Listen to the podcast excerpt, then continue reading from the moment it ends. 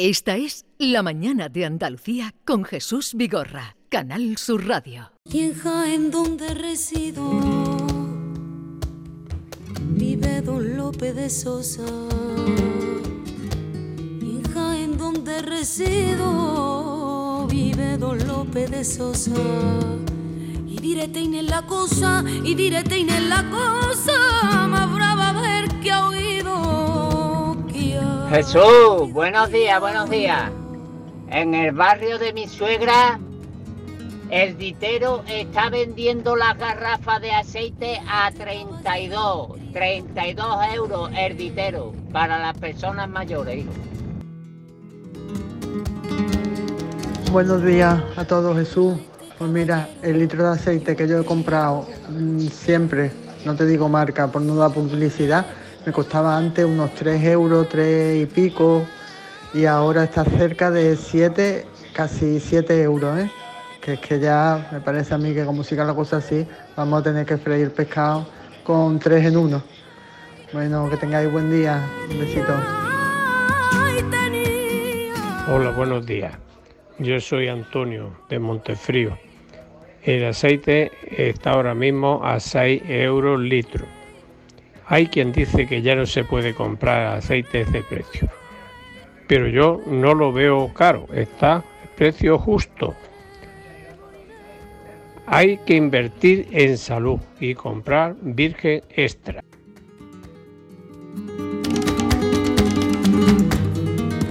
Diríamos que ya va subiendo la puja de oyentes que nos están diciendo a qué precio la han comprado. Esta señora decía siete y pico, sí, el eh, más alto que hemos eh, encontrado. Y sin embargo hay gente que dice que 6 euros pues es un precio razonable también. Pero estamos hablando hasta dónde han llegado. Han Vamos llegado. a presentarles a ustedes a un experto especialista que va a estar con nosotros, Juan Vilar, es analista oleícola internacional consultor estratégico, profesor de la Universidad de Jaén, experto en mercados internacionales del aceite de oliva y que dentro de unos minutos va a presentar aquí, precisamente en Expoliva, el libro 82 casos de ventajas competitivas en el mercado del aceite de oliva. El título es muy explícito. Señor Juan Vilar, buenos días. Muy buenos días, Jesús, ¿qué tal? Es explícito. 82 ventajas competitivas del mercado del aceite de oliva. Cuéntenos qué es lo que expone aquí. Bueno, eh, en primer lugar, eh, agradecer el estar con vosotros y con el resto de, los oyentes. En segundo término, bueno, estamos viendo, eh, tú lo comentabas anteriormente, que el precio del aceite de oliva está asumiendo cuotas inéditas que jamás hemos tenido en la historia de, de la olivicultura internacional. ¿Qué sucede? Que hay olivares, por ejemplo el olivar moderno, cuya ventaja competitiva es sencilla porque es líder en costes, pero hay olivares de- del resto de países, hemos de tener en cuenta que, por ejemplo, un olivar español produce cuatro veces más que un olivar de fuera de España. O sea, es muy productivo, aunque a veces no son competitivos, por razones de, de costes de re- recolección. ¿Qué sucede? Hay fuera de juego con estos precios una serie de olivares en los cuales hemos estado buscando a nivel internacional, por los 66 países que producen aceite de oliva, las distintas estrategias que llevan a cabo para diferenciarse tratando de vender su aceite de oliva. Y hemos conseguido 82 casos porque realmente lo presentamos hoy, pero ya después han surgido eh, otros 3-4 casos adicionales. ¿Qué ejemplos podemos poner? Sí, por favor, alguno. Exacto. que- Pues, que- por ejemplo, en Adelaida, el, es una de las cuatro ciudades más grandes de, de Australia, como sabéis, junto con Canberra, Sydney y Melbourne, en el cementerio hay una almazara. El cementerio de Adelaida tiene una almazara donde se produce aceite de oliva que se llama Bitin Souls, entre almas, y es un aceite de oliva que se vende a nivel internacional. Otro ejemplo más, el mismo Papa, el Papa tiene una propia almazara. Eh, Fatoriado Pontificia es eh, un aceite de oliva que lo produce el Vaticano. Un señor patentó el aceite del padrino y lo está vendiendo. Eh, hay aceites que se elaboran completamente en silencio, en eh, conventos de clausura. Ajá. Hay aceite elaborado en almazaras embrujadas, en fin, y así hasta 82 en total que realmente hace el aceite del el olivo de donde la paloma recogió eh, la ramita de olivo dando fin al diluvio universal también que está fabricado en Hombre, Líbano. ahí hay un poquito de imaginación también, ¿no? Bueno, Pero, eh, son- Pero funciona, si funciona. hay, hay, hay imaginación, evidentemente, eh, el- ahora se le llama storytelling, que es envolver sí, un sí. poquito eh, el aceite con ciertas circunstancias adicionales. Hay aceite que se elabora en cinco prisiones distintas, o sea, aceite de oliva elaborado en una prisión. Pe- Voy pensando, perdonad que, Sí. que no, no, haya no, pero nos contestado. viene muy bien porque son estrategias que Sí, pueden sí. iluminar a quienes nos están escuchando. Efecti- hay un aceite que se elabora con aceituna robada eh, en España. Eso ya es poca vergüenza. aceituna Sí, sí. Bueno, se ha llegado a un acuerdo con el dueño de la aceituna y lo que le ha pedido es que ¿Y no sea se la llama? partida muy grande. ¿Cómo se llama el aceite? ¿Te El acuerdas? aceite, sí, libertad se llama el Libertad. aceite. Sí, sí, sí, sí, sí. Y cara también Sí, se puede- Bueno, se puede llevar cara también. O bandolero o Sí, algo así. Bandolero. O sea, son 82 casos. Hay aceite elaborado con oro, hay aceite elaborado en una almazara de viento, aceite elaborado en una almazara de agua. Pero ¿qué aporta eso? Bueno, sí aparte que aporta. De, a- aparte de la, de la fantasía, Eh, que, sí. que es lo que nos hace vivir. Aporta, aporta sensaciones. ¿Qué ocurre? Sensaciones. Cuando, si el aceite de oliva eh, está elaborado de manera racional, o sea, la- el, el rango de calidad Sí. es eh, bueno, ¿qué sucede? Que tú evidentemente de manera emotiva recuerdas el sabor de ese aceite. Pero si además eh, tiene unas connotaciones históricas que lo hacen diferente, va a ser más sencillo que te acuerdes. Con lo cual tiene un doble efecto. Primero, el efecto cualitativo que hace que te guste y luego el segundo efecto que es emotivo que hace que lo recuerdes de una manera mucho más sencilla. Bueno, ahora nos irá recordando porque son curiosísimas y seguro, estoy seguro que donde nos estén escuchando, olivareros dirán, vaya, vaya manera de darle vueltas al coco. Y España, en ese proceso de buscarle eh, la vía, la comercialización, el marketing, ¿cómo está? Bueno, y Andalucía, que es lo que nos interesa. Bueno, eh, hemos de tener en cuenta que Andalucía, eh, evidentemente primero España y luego Andalucía como comunidad autónoma, es el mayor productor de aceite oliva del mundo.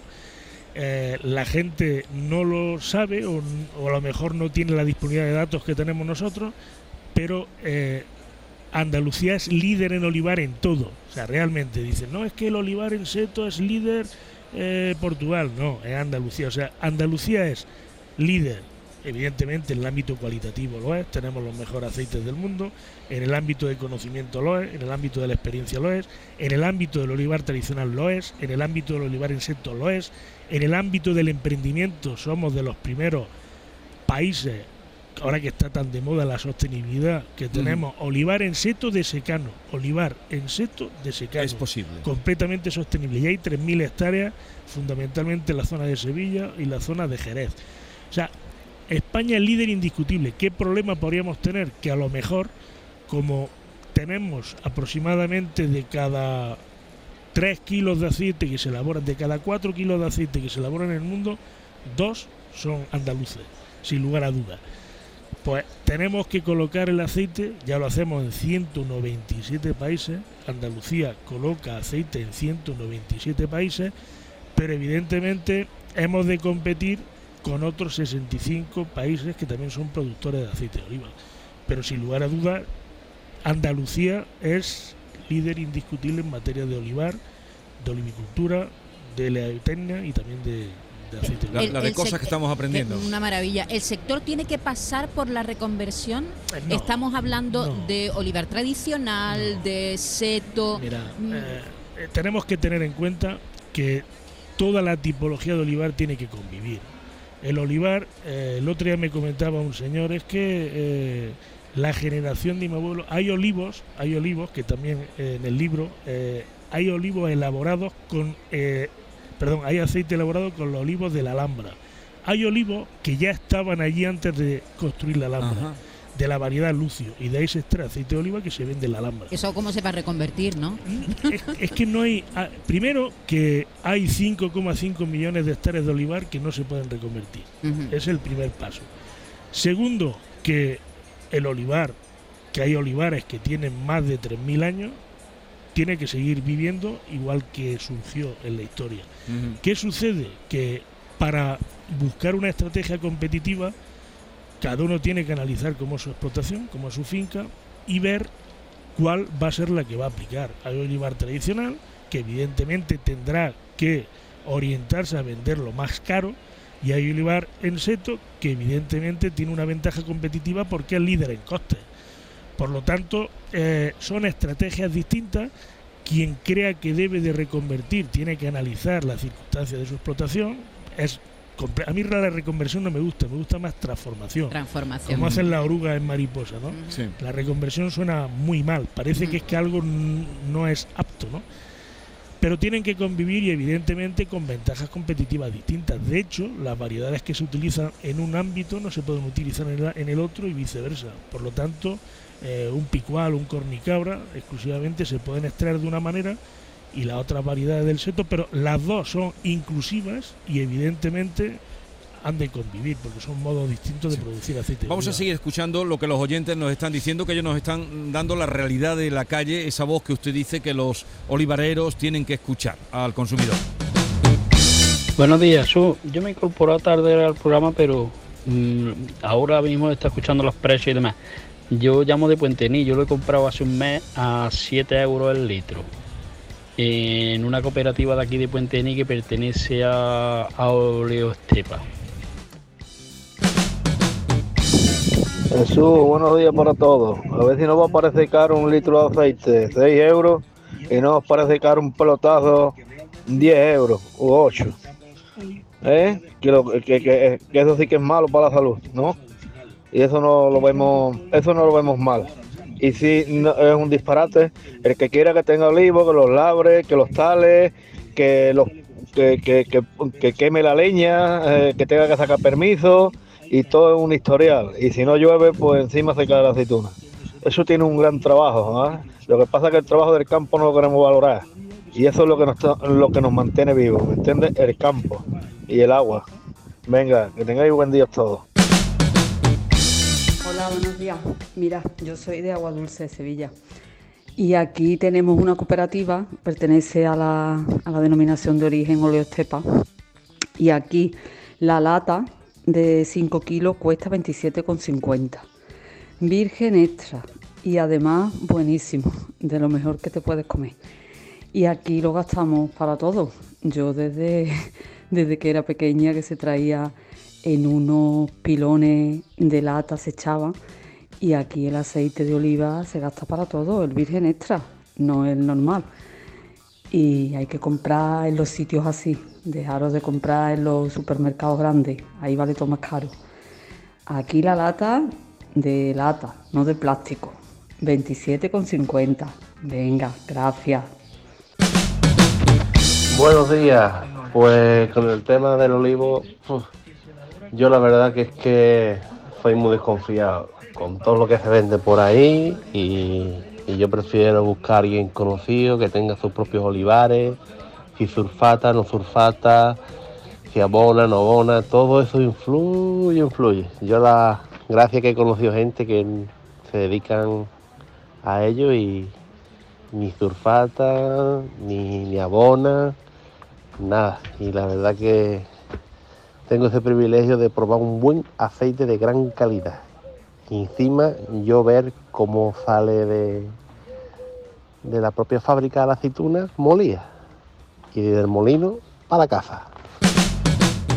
Hemos oído algunos precios comprados en cooperativa, en Puente Genil han dicho siete y pico, eh, no le extraña para nada a Juan Vilar, también hablaba este señor de que le gusta ver de dónde viene, de dónde sale.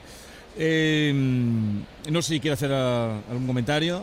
Bueno, eh, lo que han dicho es completamente cierto. Yo también soy agricultor y evidentemente quien produce tiene una, digamos, forma de ver el precio completamente distinta a quien compra.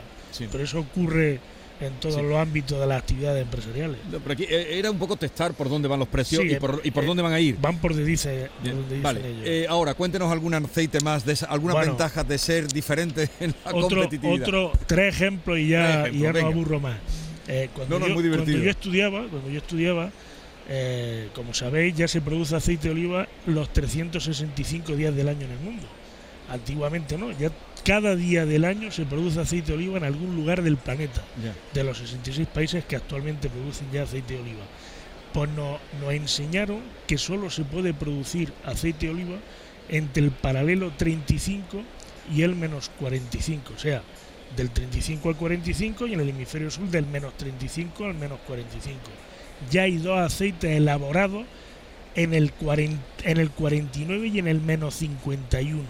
La almazara más al norte del planeta está en Canadá, o sea, más cerca de Alaska que del lugar de influencia del aceite de oliva. Y la, y la del sur en la Patagonia, que actualmente están produciendo aceite de oliva, en la puntita de Argentina, eh, muy, muy, muy alejada de la zona de influencia del olivar. Por ejemplo, yo ¿Y eso qué es el cambio climático? No, no, hemos de tener en cuenta, yo no creo en el cambio climático, realmente el otro día leyendo trabajamos también para la FAO y de las de las 9000 eh, de los 9 de los 9 billones de especies que han vivido en el planeta, tan solo actualmente viven el 2%. ¿Esto qué quiere decir? Que la tierra como elemento vivo se está transformando de manera constante. De hecho, el olivo, ya que estamos hablando de olivo, convivió con el tigre de dientes de sable y sin embargo el tigre de dientes de sable ya no vive entre nosotros. Sin embargo, el olivo sí. Por lo tanto, evidentemente eh, estamos ante una situación cambiante al igual que es cualquier órgano vivo.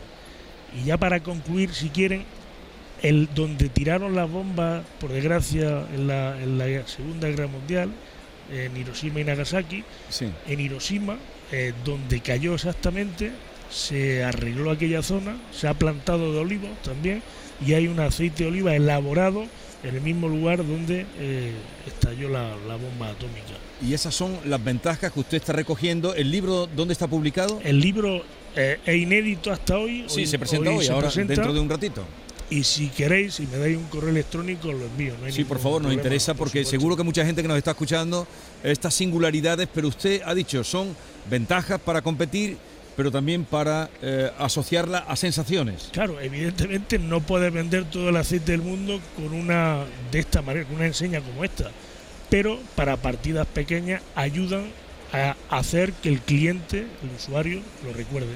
De lo más raro que he encontrado, a mí, que, indudablemente pues siempre estimamos el aceite de oliva, fue eh, ahora te invitan, que eso está muy bien, antes de la comida, que te pongan un pocito de aceite, ¿no? Y me trajeron un aceite de acebuche. Y claro, ah, pero ¿cuántas pequeñas aceitunas de acebuche? Eso, eso es la, la, aceituna de acebuche que se llama acebuchina tiene como mucho un 9% de, de, O sea, se necesita para un kilo, unos 10 kilos de unos 10 kilos de acebuchina para producir un kilo de aceite de oliva. es muy caro. Bueno, es muy caro y muy difícil de conseguir porque la cebuchina, digamos, es el olivo salvaje. Pero también está la sensación, yo no olvidaré dónde probé la cebuchina con aceite, que tampoco que me dijera tantas cosas, pero sensaciones. Bueno, Juan Vilar, ha sido un placer hablar con usted y, habrá otra ocasión para que sigamos hablando. El, libro, ya se lo decimos, se presenta ahora en un momento, 82 casos de ventajas competitivas en el mercado del aceite de oliva. Gracias por la visita. Muchas gracias. Y hasta la próxima. Gracias. Adiós. Gracias. Sé con qué cosita y contemplar yo hasta señora. Yo no sé con qué cosita hay contemplar yo a esta señora. Si me camela, ay si me camela, llévame a calle Hancia, ay no a callejuela.